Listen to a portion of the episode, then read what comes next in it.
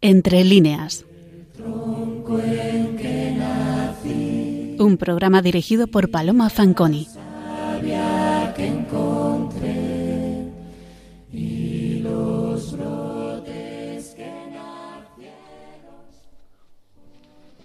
Buenas noches, queridos oyentes de Radio María.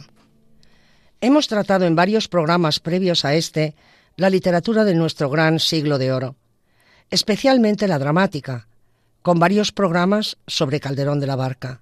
Recuerden ustedes el gran teatro del mundo que vimos el año pasado, así como el tratamiento general de los autos sacramentales, en el que don Pedro fue autor incomparable. Cuatro dedicamos a nuestro gran fénix de los ingenios, Lope de Vega, y tres a uno de sus más destacados discípulos, Fray Gabriel Tellez, Tirso de Molina. Hemos hablado de varios escritores del siglo XX, Gerardo Diego y Unamuno, y nos hemos desplazado en alguna ocasión al medievo. Pero pocas veces hemos abordado a algún autor de nuestro siglo XIX en exclusiva. Si hemos mencionado alguno de ellos, por ejemplo, cuando dedicamos uno de los programas a los Reyes Magos, y citamos algún texto de Clarín o de doña Emilia Pardo Bazán.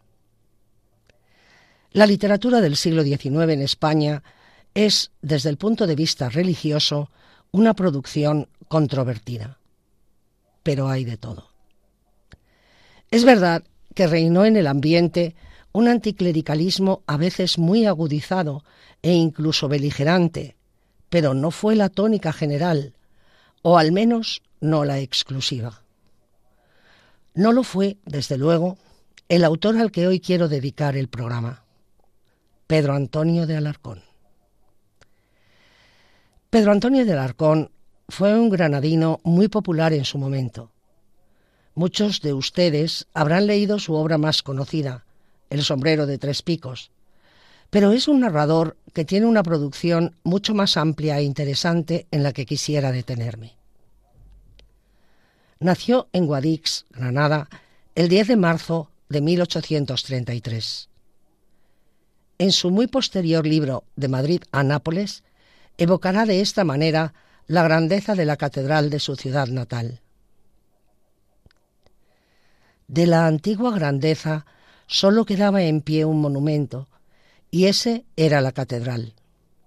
La catedral, bella, artística, rica, gobernada por ilustres prelados y sabios cabildos, descollaba sola entre las ruinas romanas, árabes, semifeudales.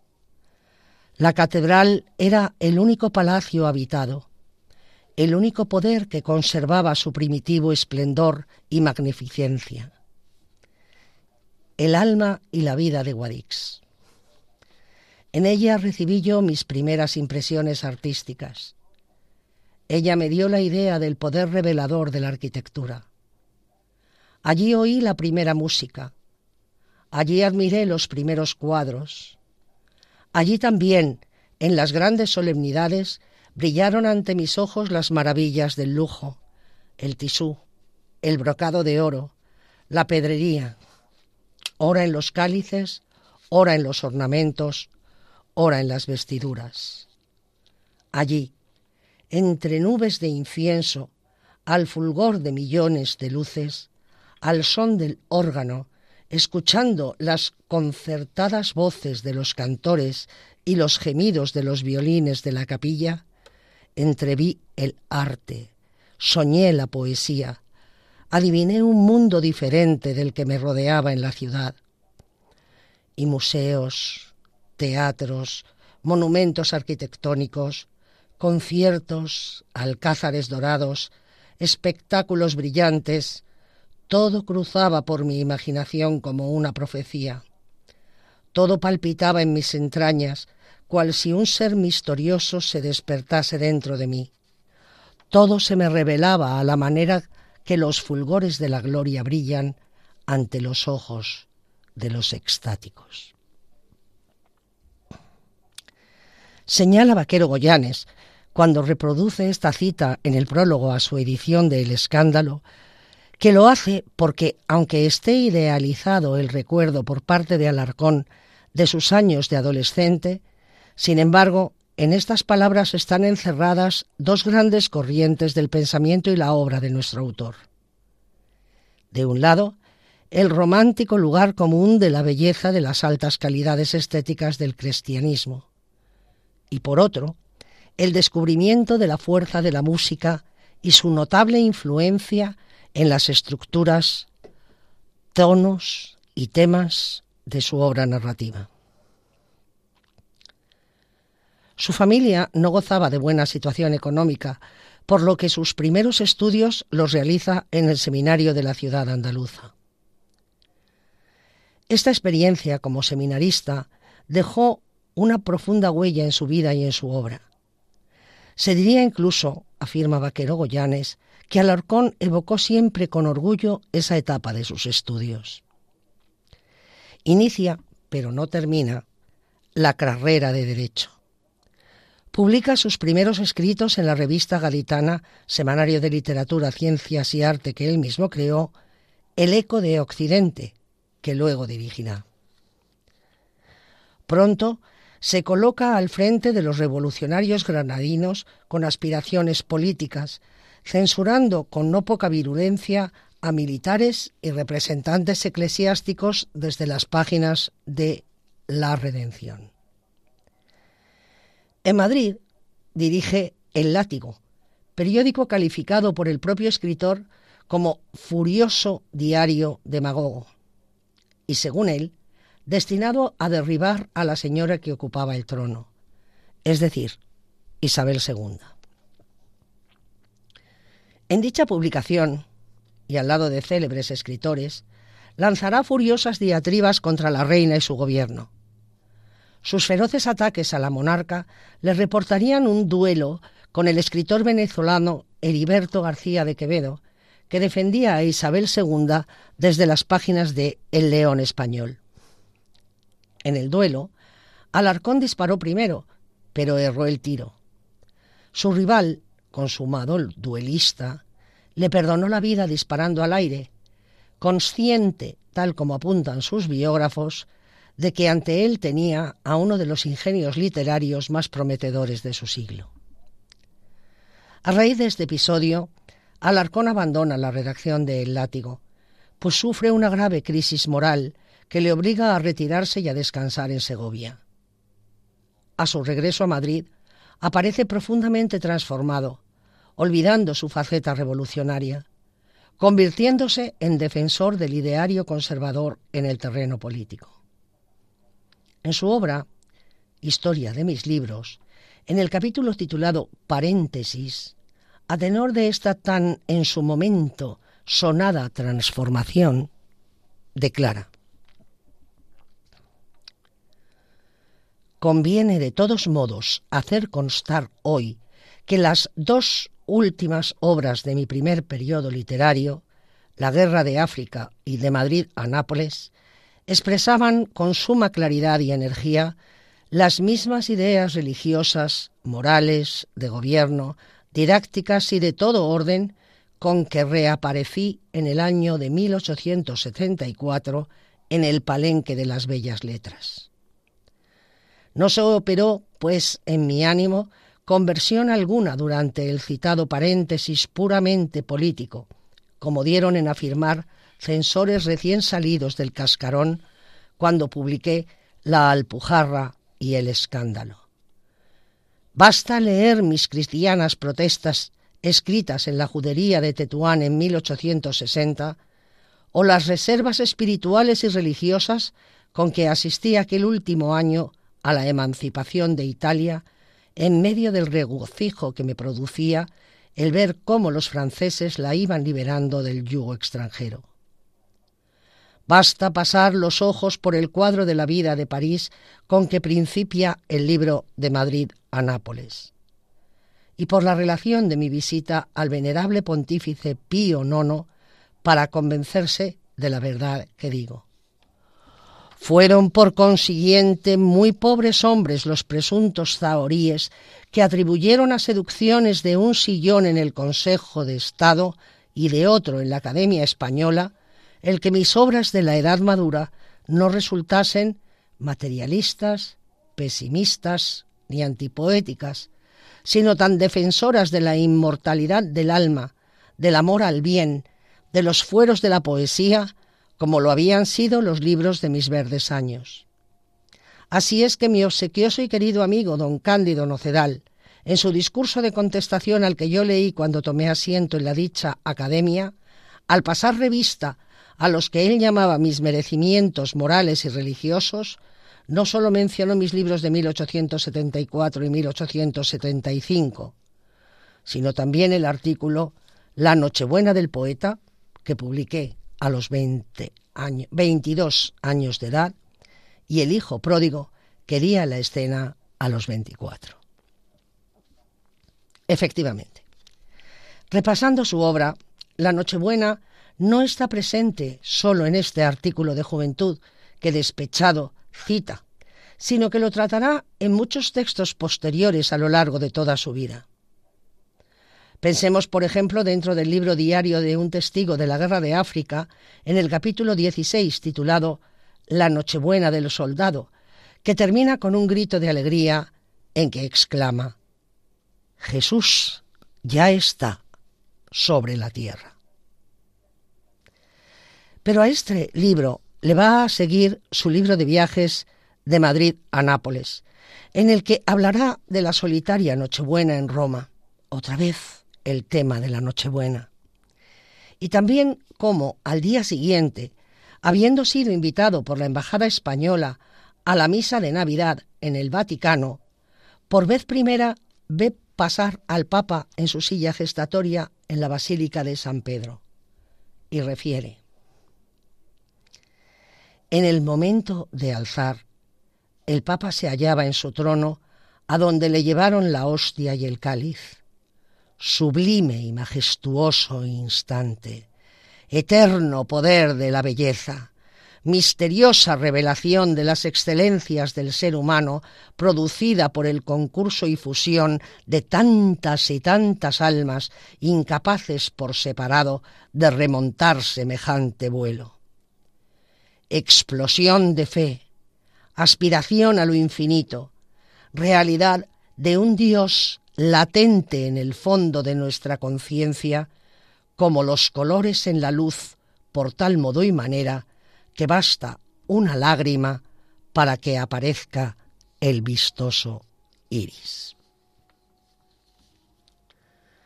Por otro lado, el 5 de noviembre de 1857, irrumpe en la escena española como autor teatral. Su primer estreno corresponde a su obra El Hijo Pródigo, como hemos leído anteriormente, que según sus biógrafos, especialmente Mariano Catalina, fue muy aplaudida por el público, aunque censurada por la crítica. El propio Alarcón lo achacó a una confabulación de sus enemigos, tal como lo constata en Historia de mis libros. Es un drama en tres actos y en verso que dedicó a sus padres. La acción tiene lugar en una importante villa de Andalucía y aparece situada en 1850, es decir, en el tiempo en que Alarcón era todavía estudiante en Guadix. El propio autor, años después, opinará lo siguiente de su obra. La principal enmienda que pienso hacerle será a costa del excesivo prosaísmo de su exterioridad, contrapuesto deliberadamente cuando lo escribí al exuberante lirismo del que adolecían entonces casi todas nuestras obras dramáticas. Poetizaré, pues, si corrijo el drama, la condición social, el estilo y el equipaje escénico de algunos personajes. Pero nunca lo hizo. Y no tenemos esa segunda versión del drama. Practicó también la poesía, que él mismo clasificó en dos grupos, poesías serias y poesías humorísticas. Pero no fue el lírico, desde luego, el género en el que destacó. si fue muy brillante, sin embargo, en el género periodístico. Años de prolífica labor y tensa vida entregada a la creación literaria y prensa periódica envuelven su existencia a mediados del siglo XIX. En octubre de 1859 se incorpora como voluntario el Batallón de Cazadores de Ciudad Rodrigo. Actúa como corresponsal de guerra, tal vez como el primero en nuestra historia del periodismo. Sus crónicas, escritas en los mismos campos de batalla, se publicarán con la velocidad de un periódico casi diariamente en hojas sueltas. Más tarde, reuniría estas crónicas en un libro con el título de Diario de un testigo de la Guerra de África, adjuntando en el volumen los grabados que se habían ido publicando sobre el conflicto bélico. En esta obra se revela ya, desde luego, un avezado narrador. Efectivamente, continúa Vaquero Goyanes, a lo largo de la campaña, Alarcón recurrió con frecuencia a superposiciones y evocaciones literarias para situar mejor sus experiencias. Cuando regresa, herido y condecorado, su fama y popularidad son asombrosas. Los soldados de la guerra de África, terminado el conflicto y conquistada la ciudad de Tetuán, fueron instalados en el nuevo barrio madrileño que recibe el nombre de Tetuán de las Victorias, y con armamento de la contienda se forjaron los leones que siguen hoy día a las puertas del Congreso de los Diputados de Madrid. El éxito editorial del diario fue proverbial. Proporcionóle fuertes sumas de dinero, a la par que una notoriedad singular. A raíz de este episodio, emprende un viaje a Italia en 1860 que daría como resultado uno de los más interesantes libros de viajes escritos en el siglo XIX. De Madrid a Nápoles, del que ya les hemos reproducido un fragmento emocionante referido a la misa de Navidad. Termina aquí lo que él denomina su primera etapa literaria. Y quisiera leerles a ustedes el texto de su obra de Madrid a Nápoles, en que relata su entrevista con Pío IX. Alarcón había pedido una audiencia personal con el Papa a través de la embajada. La primera pregunta que le hace el pontífice es ¿A qué ha venido usted a Roma? ¿Por devoción? Creí que me preguntaba el primer pecado, que la confesión principiaba. No debía, pues, mentir. Hubiera sido un sacrilegio. Por devoción cristiana, Santísimo Padre, contesté en el acto, y también por devoción artística. El arte es la mitad de mi existencia. En el texto prosigue la conversación hasta que, en un momento dado, Alarcón presenta al Papa el rosario que ha traído para que se lo bendiga y que piensa regalar a su madre. Leemos. Al llegar a este punto, presenté el rosario a su santidad, quien lo bendijo, indicándome que le aplicaba la indulgencia plenaria para mi madre, con tal que lo estrechase contrita entre sus manos a la hora de la muerte. Don precioso. Era como darme las llaves del cielo para que se las transmitiera al ser que más amo en este mundo. Continuó la entrevista con gran familiaridad, hasta el punto que Alarcón se atreve a pedirle a su santidad algún recuerdo material de aquella audiencia. Lo que menos le importase, lo que de nada le sirviese, un pliego de papel, una pluma. Pero el Papa, sonriendo, le promete algo mejor.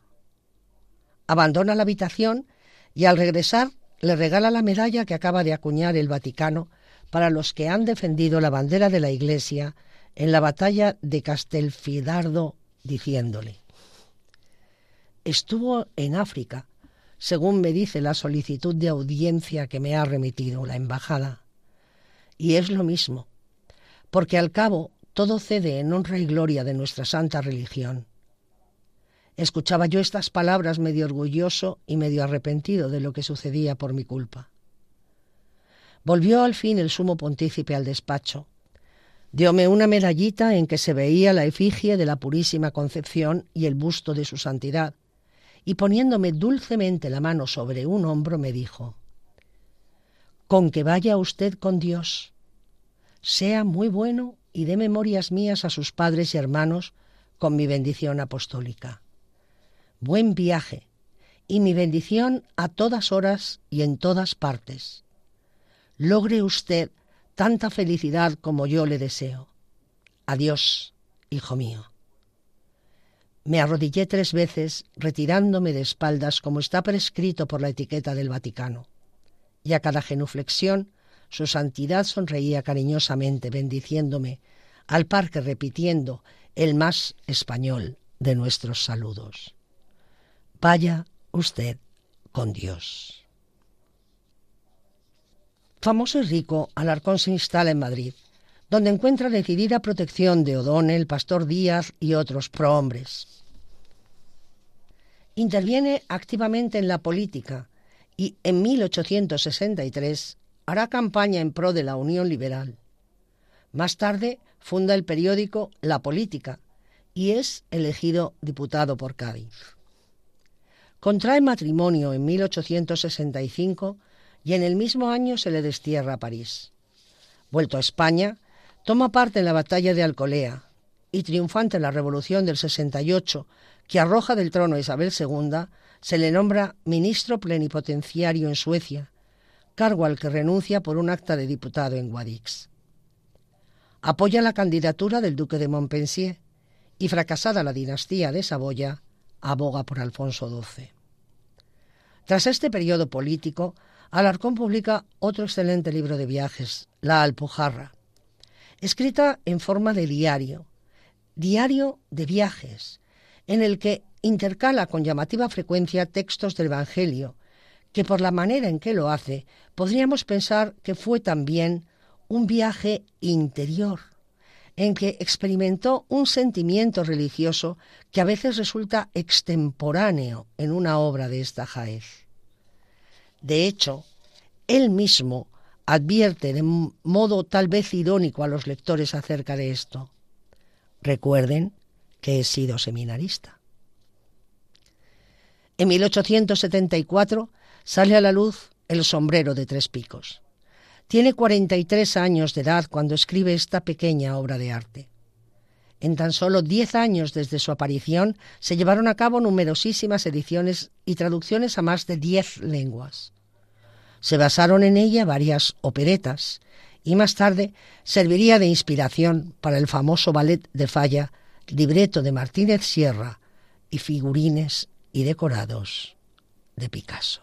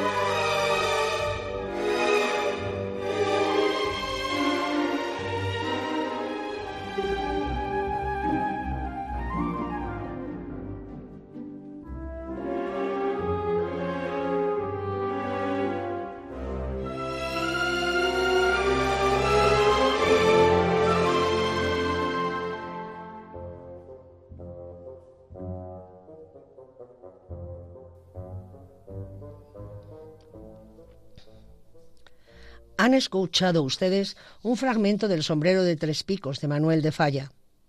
Están ustedes sintonizando Radio María, el programa Dios entre líneas, que hoy estamos dedicando a una semblanza general de la obra de Pedro Antonio de Alarcón. Les habla Paloma Fanconi obra clásica en todos los repertorios de los ballets internacionales, el triángulo amoroso formado por el corregidor, la molinera y su esposo, el tío Lucas, es, sin lugar a dudas, la obra maestra de Alarcón. El rey de los cuentos españoles, tal como le definió doña Emilia Pardo Bazán. Alarcón encabeza la obra con un prefacio en el que declara abiertamente el origen popular del argumento. Leemos. Un zafio pastor de cabras, que nunca había salido de la escondida cortijada en que nació, fue el primero a quien nosotros se la oímos referir.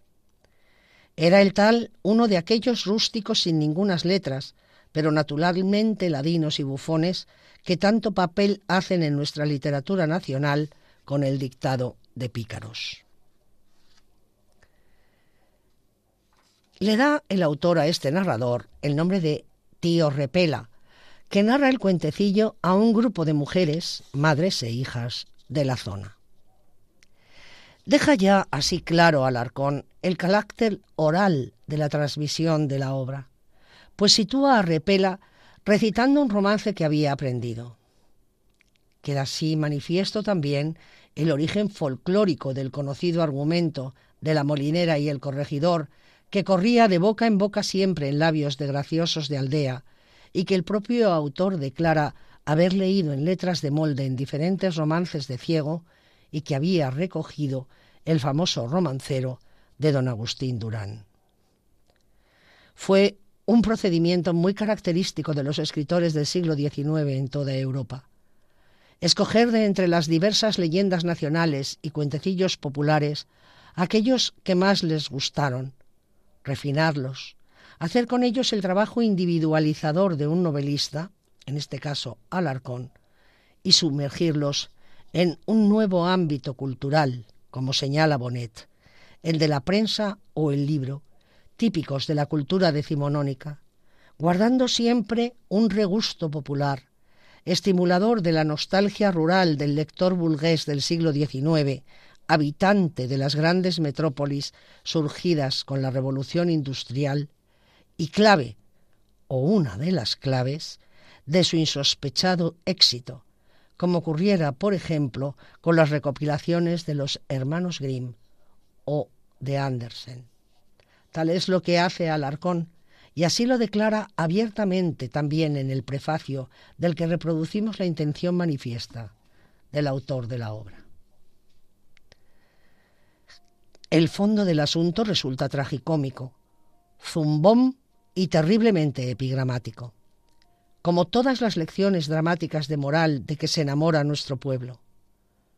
Pero la forma, el mecanismo accidental, los procedimientos casuales, difieren mucho, muchísimo del relato de nuestro pastor, tanto que éste no hubiera podido recitar en la cortijada ninguna de dichas versiones, ni aun aquellas que corren impresas, sin que antes se tapasen los oídos las muchachas en estado honesto, o sin exponerse a que sus madres les sacaran los ojos. A tal punto han extremado y pervertido los groseros patanes de otras provincias el caso tradicional que tan sabroso, discreto y pulcro resultaba en la versión del clásico Repela. Hace pues mucho tiempo que concebimos el propósito de restablecer la verdad de las cosas, devolviendo a la peregrina historia de que se trata su primitivo carácter, que nunca dudamos fuera aquel en que salía mejor librado el decoro. Ni cómo dudarlo, esta clase de relaciones, al rodar por las manos del burgo, nunca se desnaturalizan para hacerse más bellas, delicadas y decentes, sino para estropearse y percudirse al contacto de la ordinariez y la chabacanería. Tal es la historia del presente libro. Hasta aquí la declaración de intención de Alarcón, el refinamiento en el tratamiento del tema. Un corregidor era un alcalde con atribuciones judiciales. Su poder en la comarca era muy notable. La impresentable intención del corregidor don Eugenio de Zúñiga en la obra de conquistar a la bella molinera doña Frasquita, felizmente casada con el tío Lucas, valiéndose de su poderío y diversos engaños, se ve truncada por la indomable virtud de la dama. El ingenio de su marido hace que quede en ridículo el pretendido amante y despreciado por su legítima esposa. La lección, efectivamente, es moralizadora y la intención moralizante. Ya en el prefacio, que he citado por dos veces, Alarcón señala que cambió el título de Cuento del corregidor y la molinera por el de El sombrero de tres picos, porque, cito, así lo requiere la gravedad de estos tiempos. El cambio de título da una de las claves de la versión alarconiana. Vaya por delante que el sombrero de tres picos era moda en el momento en que se sitúa la obra, pero además de un símbolo de época, una época absolutista, es símbolo de clase y de poder. Está indicando el despotismo de un grupo social representado aquí en el corregidor, que se considera con todos los derechos sobre la gente sencilla. Además, don Eugenio venía de Madrid, es decir, ha sido nombrado corregidor desde el gobierno de la corte y actúa con un comportamiento propio de épocas pasadas. Con esto quiero decir que la intención modernizadora de un viejo romance para situarlo en el momento concreto de la obra, junto, justo antes de la invasión napoleónica, queda de manifiesto no sólo porque de manera clara a través de las referencias temporales de los personajes se pueda situar el relato, sino también a través del atuendo. Recordemos que Alarcón está adaptando la historia para unos lectores urbanos del siglo XIX, por eso señala que cambia el título por la gravedad de estos tiempos, porque quiere dejar claro que los tiempos han cambiado. Y el sombrero de tres picos es así un símbolo de una época y de una manera de estar en el mundo ya obsoleta, que sin embargo se enfrenta desde la perspectiva muy posterior que supone la fecha de redacción con la virtud, coherencia e ironía del pueblo llano, que ridiculiza tales ademanes. El éxito de público fue absoluto, pero también la crítica le apoyó unánimemente en esta ocasión. Señala Laureano Bonet. La plana mayor literaria de la restauración, que llenó de piropos al cuento, nos ofrece alguna preciosa noticia de la repercusión pública tan amplia que alcanzó. Juan Valera, evidentemente, no podía disimular su agrado por un cuento que tantas afinidades encerraba con su propio sistema estético. La purificación idealizadora de la realidad y un distanciamiento irónico ante las manchas de la naturaleza humana, señalando que El sombrero de tres picos es una joya y obra graciosa y alegre. Leopoldo Alas nos habla a su vez de la aceptación popular de este relato que había dado en el blanco del gusto general y subraya además la frescura en la inspiración de su autor. Galdós, por otro lado, alude a su frescura y lozanía, matizando que tuvo uno de los éxitos más ruidosos que hemos visto en España. Finalmente, una nota necrológica aparecida en la vanguardia repite idénticos epítetos. Es sintomática esa insistencia en términos como frescura, ingenuidad, gracia aplicados a este cuento. Y ofrece luego una curiosa anécdota sobre la incomodidad del propio Alarcón ante el éxito del libro, porque suponía que con este éxito se despreciaba indirectamente el mérito de sus novelas de mayor alcance, El escándalo, El niño de la bola y La pródiga. No obstante, continúa Laureano Bonet, es Emilia Pardo Bazán el crítico que pormenoriza más en sus elogios de la orilla. Así, por ejemplo, subraya otra vez con gesto hábil el encuadre histórico de la primera mitad de los años 70, fatiga y desánimo tras la septembrina y fallida experiencia republicana, como raíz del insospechado éxito del relato. Dice, sosegado el oleaje de la revolución, el arte había recobrado sus derechos y el nombre de Alarcón era sin duda el que despertaba más ecos de simpatía en el público, sobre todo desde la publicación del sombrero de tres picos, con unanimidad declarado perla bellísima. Y más adelante afirma doña Emilia que este cuento representa el punto culminante de la inspiración alarconiana. En otra entrega del nuevo teatro crítico vuelve la escritora gallega prodigar los elogios. El sombrero de tres picos dice, es el rey de los cuentos españoles. Para anotar, por último, la rotundidad, la perfección del libro, que en su género es obra total, redonda. Se ha señalado reiteradamente el carácter teatral de esta obra, lo que facilitó su transformación en ballet y su puesta en escena en muchas ocasiones. Es sabido que el vestuario es un punto clave en cualquier representación dramática. De hecho, cuando asistimos a una obra de teatro, sabemos que reconocemos en principio al personaje por su vestimenta y cuanto ésta cambia, cuando un personaje de teatro muda su atuendo, tiene una repercusión en la trama de manera casi segura. Ya hemos hablado de la importancia del atuendo cuando estamos hablando del sombrero, cuando hemos hablado del sombrero de tres picos. Pero en el desarrollo de la trama de esta obra, en un momento determinado, el molinero, para engañar a la corregidora, se viste con la ropa de don Eugenio, el corregidor. Y este, que yacía en el lecho de los molineros, se vio obligado a vestirse con la ropa del tío Lucas. Esto conlleva un cambio en la personalidad de ambos, pues el tío Lucas parece hacer gala de un poderío que nunca había tenido, y a su vez el corregidor, cuando para ejercerlo echa mano a su espada, solo encuentra, pues lleva el traje del tío Lucas, el fajín.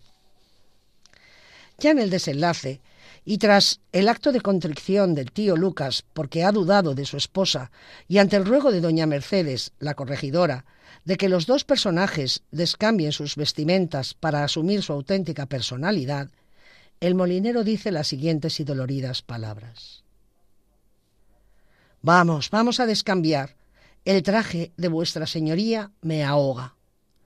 He sido muy desgraciado mientras lo he tenido puesto. Ante lo que don Eugenio responde, demostrando con ello de manera soberbia su superior condición social, que él quiere tener su traje para ahorcarte a ti y a medio mundo. Es decir, en ambas actitudes se manifiestan dos psicologías opuestas en donde se alaba un grupo social y se ataca la soberbia de otro. Además, la soberbia se destaca en el personaje que pretendía el adulterio, no lo olvidemos, es decir, en aquel cuya conducta e intención era reprobable. El doble resultado es la armonía matrimonial en que se sumergen el tío Lucas y Frasquita y el rechazo total de doña Mercedes hacia su marido. El corregidor, en definitiva, en el texto de Alarcón, es un mequetrefe y el molinero resulta ser un héroe.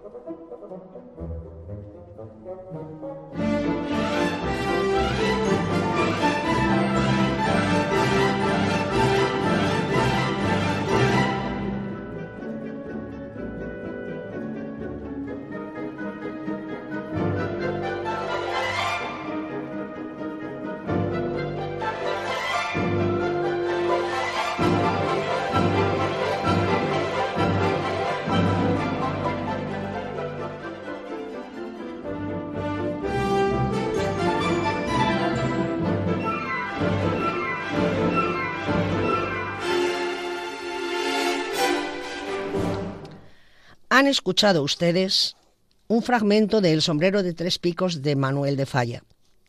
Están ustedes sintonizando Radio María, el programa Dios entre líneas, en el que hoy estamos realizando una semblanza de Pedro Antonio de Alarcón.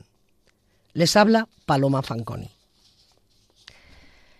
Junto al autor de novelas largas que es Alarcón, hay que destacar que es el autor de las más célebres y más perfectas novelas cortas del siglo XIX.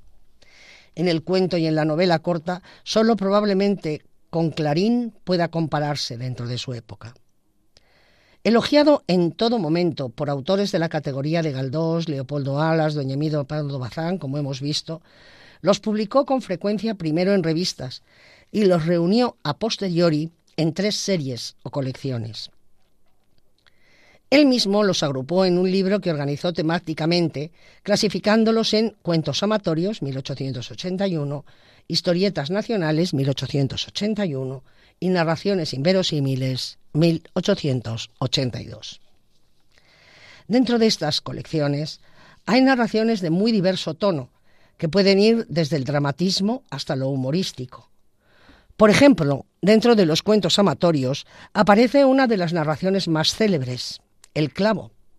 Más que cuento, novela corta, en la que se plantea un problema policíaco porque un juez, protagonista de la obra, encuentra en un cementerio a cuya fosa común se han trasladado diversos cadáveres un cráneo traspasado por un clavo, lo que indica un asesinato.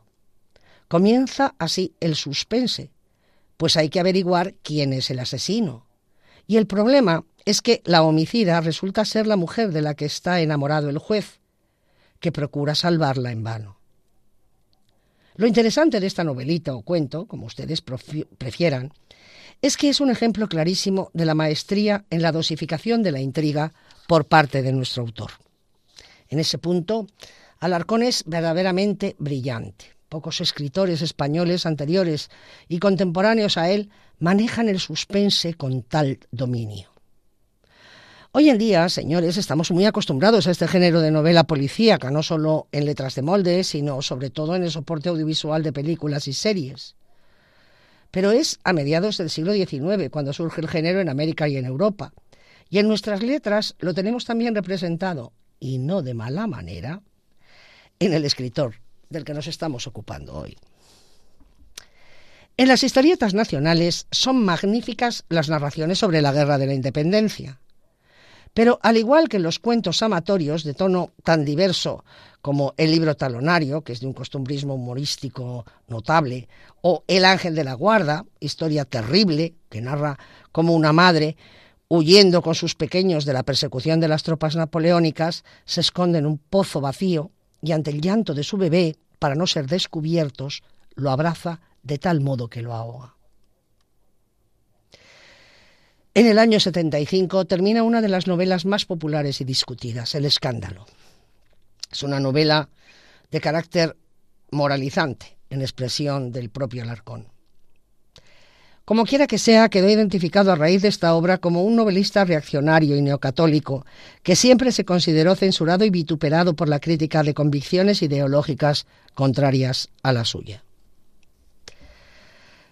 Pero pese a tales críticas, se mostró siempre orgulloso de su novela, su preferida, tal como señala en Historia de mis libros. A raíz de ellas, vestidas en los periódicos, escribió El niño de la bola en 1880, que es un drama rural de pasiones violentas con una acción trágica encuadrada y concebida como si de una tragedia griega se tratara. El 16 de diciembre de 1875 es elegido académico de la Real Academia Española e ingresa en la misma el 25 de febrero de 1877, leyendo su discurso acerca de la moral en el arte, cuya doctrina sostuvo muchos meses la polémica entre los periódicos y revistas españolas y extranjeras.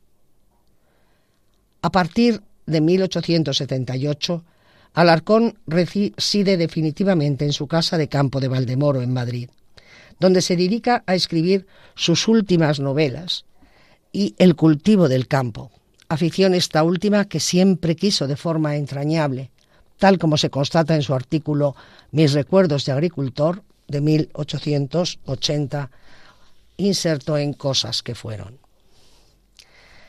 En 1881 escribió en ocho días su novela El Capitán Veneno, obra menor sobre la conquista amorosa de un maduro militar cascarrabias y solterón, que al final decide casarse con una huérfana y bella joven. Novela que tuvo un gran éxito, aunque silenciada por la crítica. Es una novela de caracteres en la que contemplamos la evolución psicológica de un personaje. Un maduro militar que ha resultado herido es recogido por una viuda y su hija que le cuidan. Es un temperamento violento, misógino, por lo cual recibe el sobrenombre de Capitán Veneno, que se ve obligado a aceptar que está siendo socorrido por dos mujeres a las cuales trata de mala manera.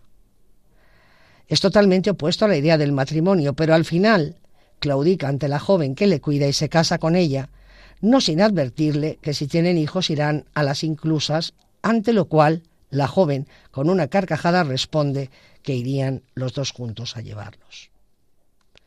Pero Alarcón añade un último y brevísimo capítulo de tipo absolutamente humorístico, donde se relata que cuatro años después un cierto amigo fue a visitar al capitán, llamado en realidad Jorge de Córdoba, que ha heredado un título de marqués, y al entrar en la casa y preguntar dónde está el señor, un criado le contesta que en la biblioteca. El visitante se asombra y exclama ¿Quién había de decir que el capitán Veneno se metiese a sabio? Pero termina el relato con el siguiente párrafo. En medio de la estancia hallábase un hombre puesto a cuatro pies sobre la alfombra. Encima de él estaba montado un niño como de tres años, espoleándole con los talones, y otro niño como de año y medio, colocado delante de su despeinada cabeza, le tiraba de la corbata como de un ronzal, diciéndole borrosamente, Arre, mula. Así acaba el cuento. Es, por tanto, una narración humorística que encierra un interesante análisis psicológico de los personajes, rasgo que también aparecerá de manera brillante en otras obras de Alarcón de extensión más amplia.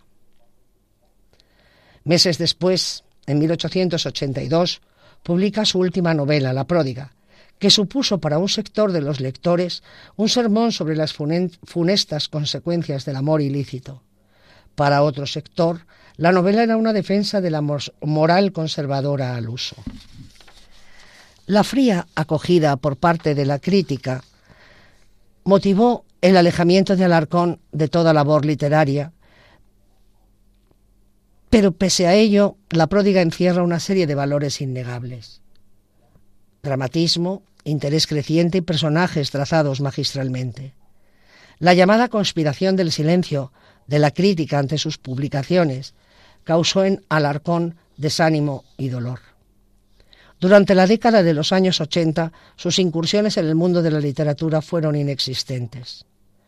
Cabe señalar, si acaso, la publicación de Historia de mis libros en la Ilustración española y americana en 1884, documento en sumo grado interesante para el conocimiento de sus obras, desde las fuentes literarias o tendencias hasta apreciaciones de la crítica o reflexiones íntimas del pop propio Alarcón.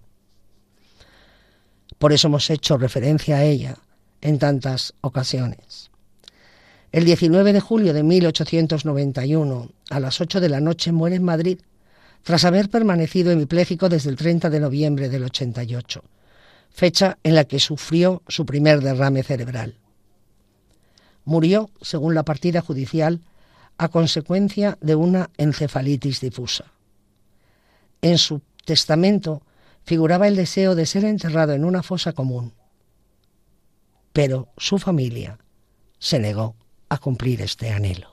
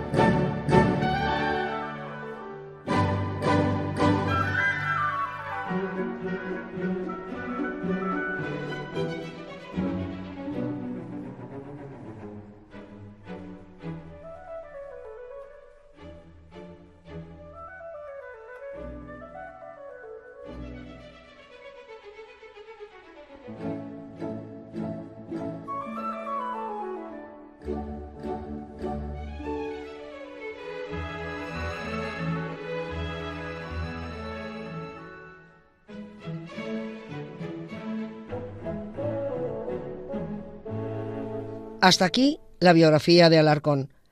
Pero detrás de estos datos objetivos se esconde una personalidad literaria nada desdeñable. Es un neorromántico autor de grandes obras internacionales reconocidas. Así figura, por ejemplo, El escándalo en una antología que reúne las mejores novelas de la literatura española y de la que les hablaremos más por extenso en el próximo programa. Han escuchado ustedes el programa Dios entre líneas en Radio María. Si quieren ponerse en contacto con nosotros, pueden escribir un correo electrónico a la dirección diosentrelíneas@radiomaria.es. En breve tendrán ustedes a su disposición el podcast con el programa de hoy. Muchísimas gracias por acompañarnos esta noche. No se vayan, ahora vienen nuestros informativos. Se despide de ustedes Paloma Fanconi.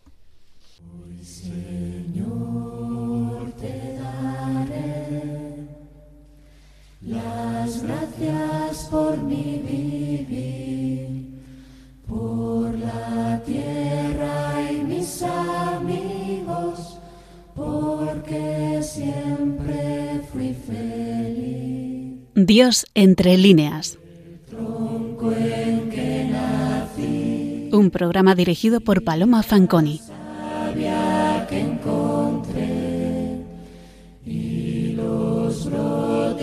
encontré y los brotes que nacieron